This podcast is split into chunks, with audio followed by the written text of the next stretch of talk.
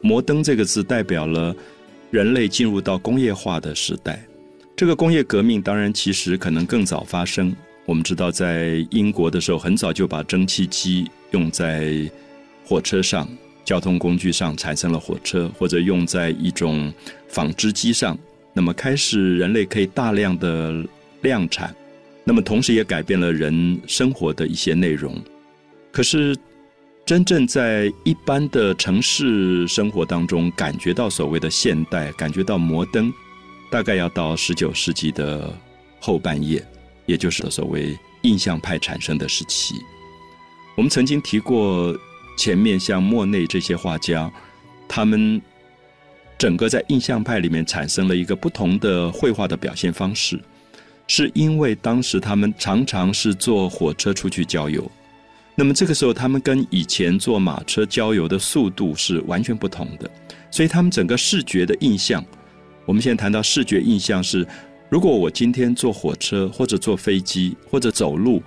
我经过的风景，我视觉上感受到的东西可能是完全不一样。我想很多朋友坐过飞机都知道，在高空上很多云的变化是非常复杂的。如果我们在比较呃海拔低的地方，根本看不到这种云。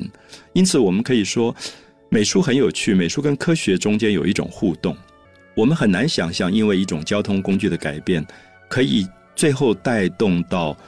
美术的表现方法的这种改换，所以因此我们说莫内他画画的速度越来越快，他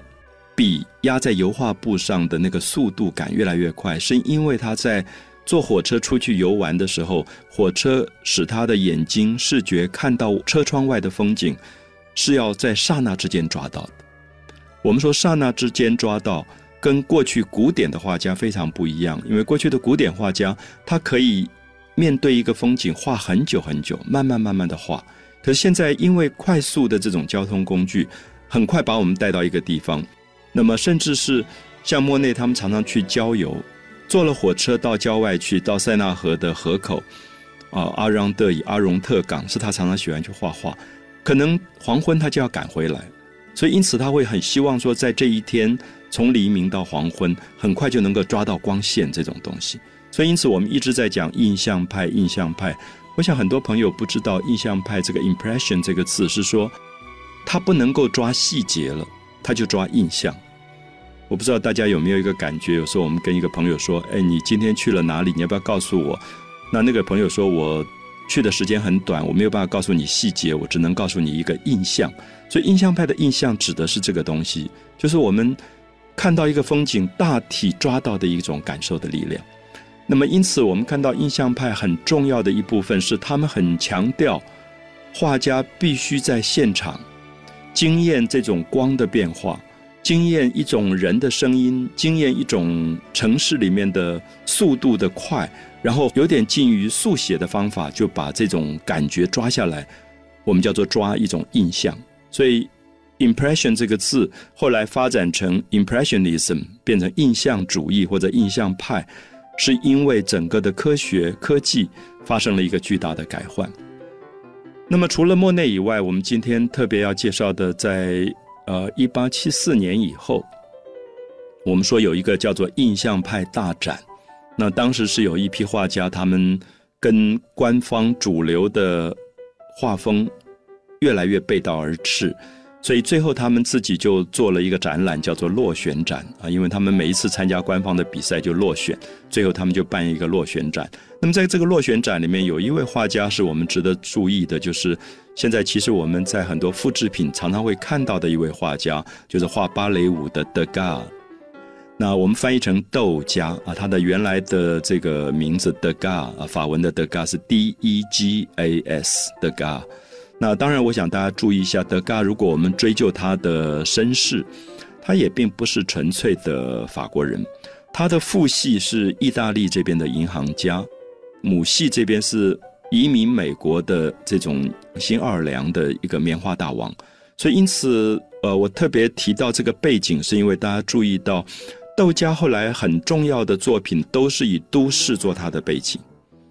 比如说，我们讲有些画家，像前面介绍过的莫内，他常常走到户外去做户外写生，他比较喜欢画风景。当然，这个风景并不是像中国古代那种，呃，云深不知处的这种，呃，深山里的风景。他画的多半是近郊的，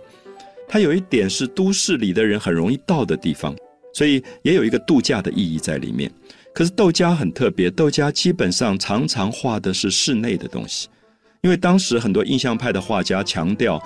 呃，说我们要画画，我们不要在室内画画，因为在室内画画你一定要打光。打光的话，这个光源是固定的。可是如果你在户外画画，户外的光是阳光，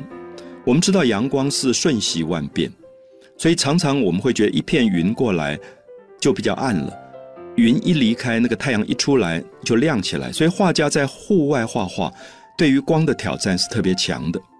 所以我想大家下一次有机会可以用这个方法来观察，就是用印象派画画的方法。你绝对可以观察到一个人走过去你的面前，他穿了一件比如说蓝色的衣服，可如果是阳光底下，那个蓝色是颜色非常饱和，可忽然有一片云过来遮住了阳光，它那个蓝色就会变成比较暗。